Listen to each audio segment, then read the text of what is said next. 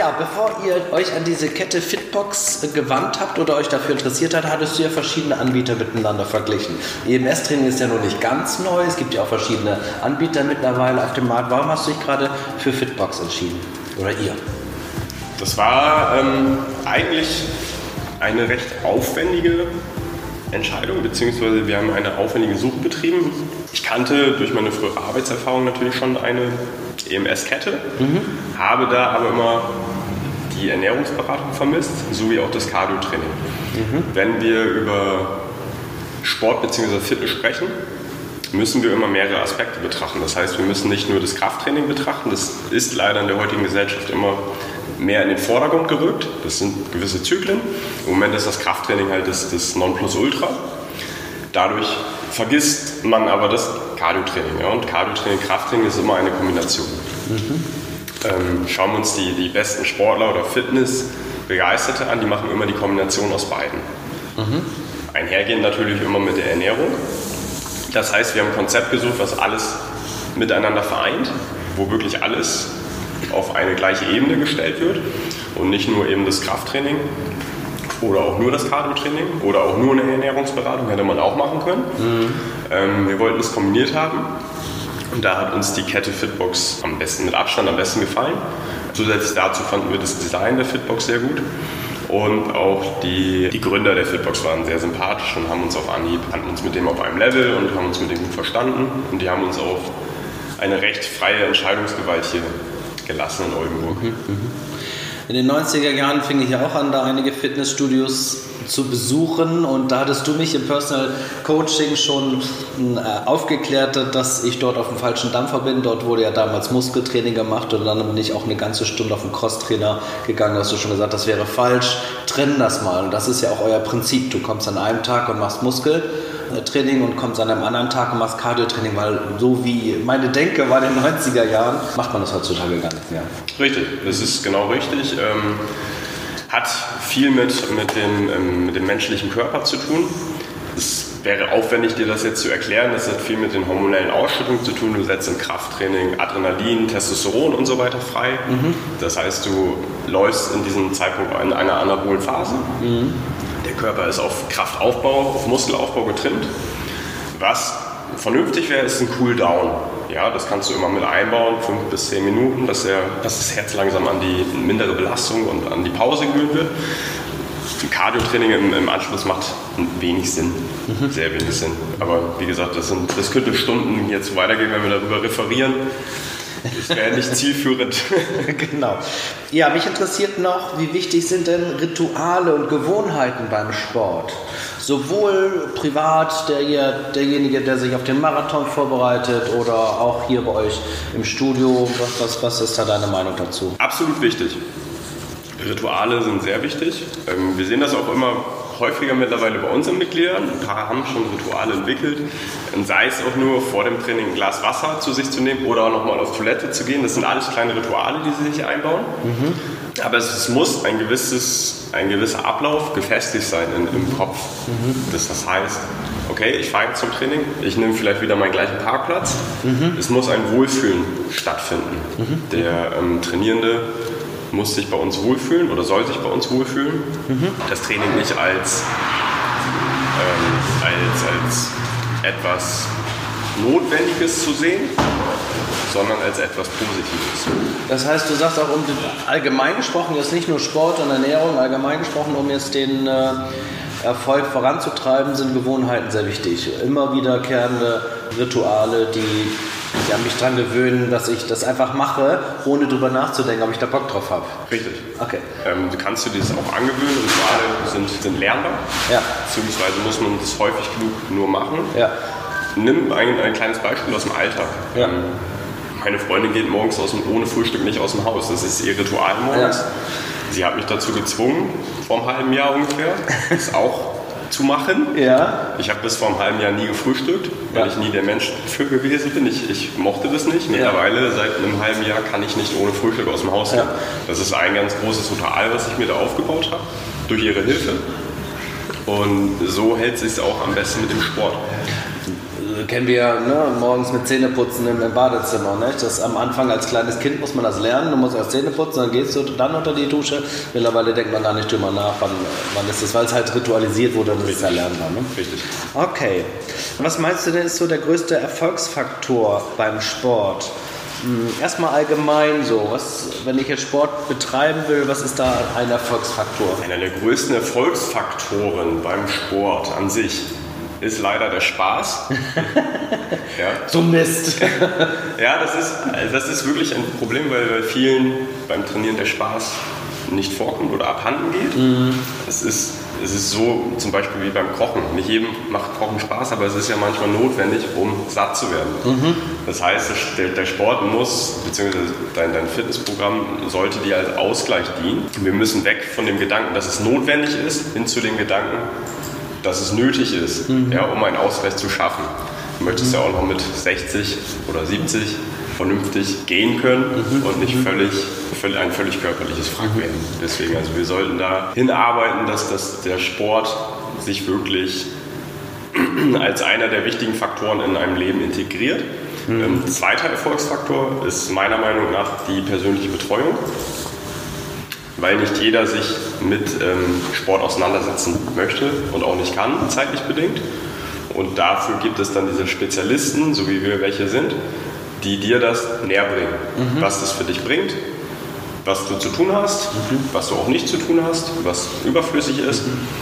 dass wir da ein bisschen Aufklärung betreiben. Also jemand, der dich an die Hand nimmt. Richtig. Es sei denn, ich bin schon Profi, dann brauche ich keine, keine Hilfe oder muss ich nur justieren an der einen oder anderen Stelle. Aber es ist schon wichtig zu sagen, so eine Art Mentor. Ja, Im Verkauf ist es ja manchmal Mentor oder Business auch, ein Business Coach. Und so macht ihr das dann auch, dass ihr dann die Mentoren seid für den körperlichen Erfolg. Richtig. Okay. Wie definierst du denn Erfolg? Das ist eine, eine schwierige Frage. Erfolg an sich ist ein, ein, eine gewisse Glückseligkeit mhm. mit dem, was du machst. Sagen wir mal, ein Erfolg, der wird aus mehreren Teilen zusammengesetzt. Du kannst beruflichen Erfolg haben, du kannst privaten Erfolg haben, du kannst sportlichen Erfolg mhm. haben. Aber meiner Meinung nach ist irgendwo die Kombination aus allem das, was dich dann irgendwann auch erfolgreich macht, mhm. wenn man mhm. vom erfolgreichen Menschen spricht. Es gibt da so ein paar Vorbilder, die man sich nimmt, vielleicht aus dem privaten Umfeld, sportlichem Umfeld. Es gibt auch politische Umfelder, wo, mhm. wo du siehst Erfolg, Familie, Macht, Geld spielt alles eine, eine, Rolle, meiner Meinung nach. Mach das, was dir Spaß macht mhm. und dann wirst du erfolgreich sein. Das heißt, äh, ist Erfolg nur für dich äh, Geld, beruflicher Erfolg oder gibt es auch andere Punkte? Äh, wir sprechen hier nicht nur über monetäre, mhm. monetäre Beispiele. Klar, Geld hilft, um glücklich zu werden, mhm. bis zu einem gewissen Level, mhm. ist aber nicht der größte Indikator. Okay.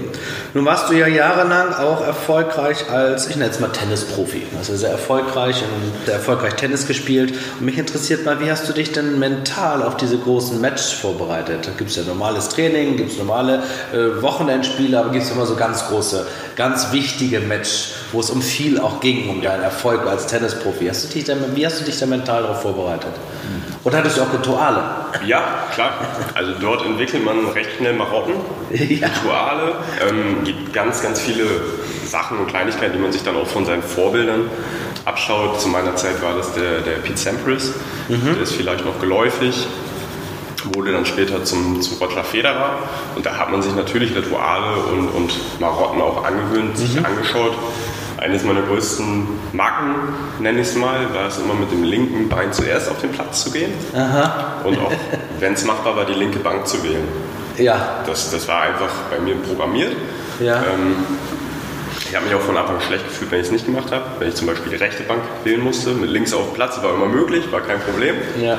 Ähm, und häufig habe ich mich auch vor wichtigen Matches in den Umkleidenbereichen der, der, der Tennisanlage eingeschlossen und habe mich dann vorbereitet. Ich habe Musik gehört, mhm. ähm, fünf Minuten einfach die Augen zugemacht, das Spiel schon visualisiert, was ich vorhabe, mhm. ähm, wollte für mich alleine sein. Mhm.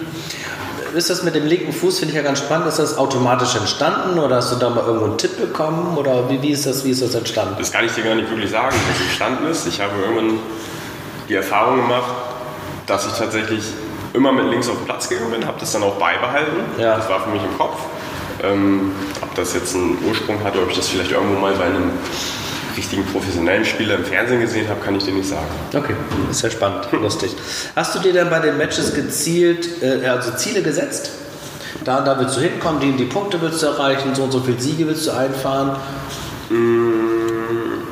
Das hatte ich am Anfang gemacht, mhm. bin damit aber nicht erfolgreich gewesen, weil der Kopf dir auch das Spiel dann irgendwann zerbricht, sagen wir es mal so. Ähm, viel Nachdenken in einem Einzelsport ist nicht, ist nicht wirklich zielorientierend. Mhm. Ähm, dort gibt es auch sehr, sehr viele Bücher, die dann in die Psychologie reingehen. Wichtig ist, von Punkt zu Punkt zu denken. Und natürlich ganz wichtig, wo möchtest du im Vorfeld hin? Das ist natürlich richtig, was du sagst, dass man sagt, ähm, du willst dein bestes Tennis spielen, aber darüber hinaus möchtest du natürlich das Spiel gewinnen. Okay. Es war mir immer wichtiger, das Spiel zu gewinnen, als mein bestes Tennis zu spielen. Mhm, mhm. Das heißt, beim Einzelsport ist das nicht möglich, würdest du sagen, Ziele setzen allgemein bei anderen Sportarten ist durchaus machbar? Bei dem Einzelsport hängt einfach zu viel von dem Einzelsport ab. Du hast das Problem, wenn du mal nicht deine Form erreichst, du bist alleine auf dich gestellt, mhm. du musst mit dieser Situation alleine klarkommen. Mhm. Da gibt es gewisse Mittel und Wege, um sich da wieder rauszuangeln. Ähm, ich finde es nur schwierig für einen Einzelsportler, sich vor einem Match gewisse Ziele zu setzen. Na klar möchte er das Spiel gewinnen, aber er sollte sich nicht zu viele Gedanken machen, wie er das erreicht. Mhm. Das heißt in meiner Sprache ausgedrückt, die Demotivation ist größer, wenn ich das Ziel dann doch nicht erreiche, als wenn ich mir das Ziel setze, ich daraus im Vorwege Motivation ziehe. Es ist vielleicht eine Besonderheit des, des Tennissports. Ah, okay. Ist, da, da, hast du eigene Regeln. Ähm, der, der, Tennissport ist ja ähnlich des, des Boxsportes. Also es sind diese, diese individuellen Einzelsportarten, wo du wirklich auf dich alleine gestellt bist. Mhm und ähm, wo tatsächlich jeder Punkt ein Match kippen kann. Das ist nicht vergleichbar beispielsweise mit Fußball, wo du elf Individuen mhm. gegen elf Individuen hast, was etwas kalkulierbarer ist. Beim Tennis kann das von einem auf den anderen Augenblick Klick machen, mhm, mhm. sei es für irgendeinen Platzfehler, der dich dann mental kaputt macht. Das ist äh, sehr schwierig im Tennis dann vorherzusagen. Wieder zurück zu deinem Studio hier, was ihr beide hier eröffnet habt. Was hat euch bewegt, euch selbstständig zu machen? Ihr hättet ja auch irgendwie von 9 bis 17 Uhr irgendwo als Personal Coach arbeiten können, als Angestellte arbeiten können. Was hat euch dazu bewegt? Die Freiheit. Die Freiheit. Die Freiheit war es in erster Linie. Ähm, wir sind sehr freiheitsliebende Menschen, ja. möchten uns da auch wenig einschränken. Natürlich ist es am Anfang sind es äh, monetäre Einbußen, die du in Kauf nimmst. Klar. Aber du bist dein eigener Chef. Du arbeitest für dich selbst, beziehungsweise wir arbeiten für uns beide, ja. da wir auch ähm, privat sehr gut miteinander auf, auskommen. ähm, deswegen war es in, in, erster Linie tatsächlich die, die, Freiheit, die wir uns damit quasi erkauft bzw. erworben haben.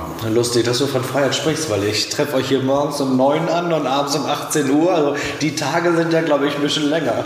Ja, natürlich, klar. Das ist, äh, das ist natürlich am Anfang die, die Opfer, die du bringst, sind sehr groß. Mhm. Ähm, das muss, muss sich jeder im Klaren sein, wenn du, wenn du dir ein, ein Geschäft erbaust, wenn du ein Geschäft eröffnest. Mhm. Natürlich ist es am Anfang knüppelharte Arbeit. Wir stehen hier morgens von halb neun bis abends halb neun.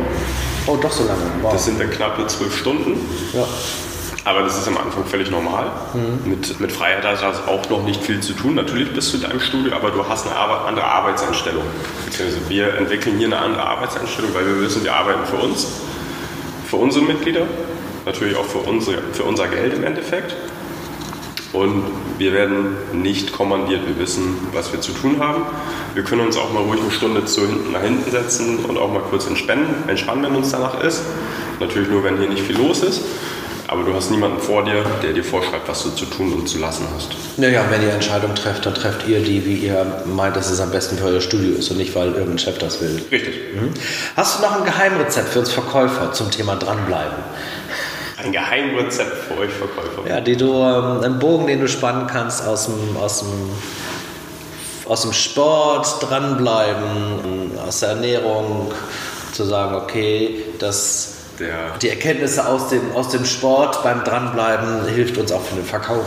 Da nehmen wir ein, ein ganz, ganz, ganz ähm, triviales Beispiel. Mhm meiner Meinung nach übertrifft der Fleißige immer den Talentierten. Ja? Und das kann man auch auf den Verkauf ummünzen. Das stimmt, das kenne ich auch ein sehr gutes Zitat. Langfristig überholt der fleißiges Talent, sage ich immer gerne. Ja, es ist tatsächlich so. Es ist ähm, einfach total trivial, ob wir jetzt über Sport reden, ja. über arbeitstechnische Ziele oder auch über den Verkauf. der Fleißige wird immer den Talentierten, den Sympathischen vielleicht auch in dem Sinne überholen. Im Laufe der Zeit, ne? die genau. Zeit bringt es damit.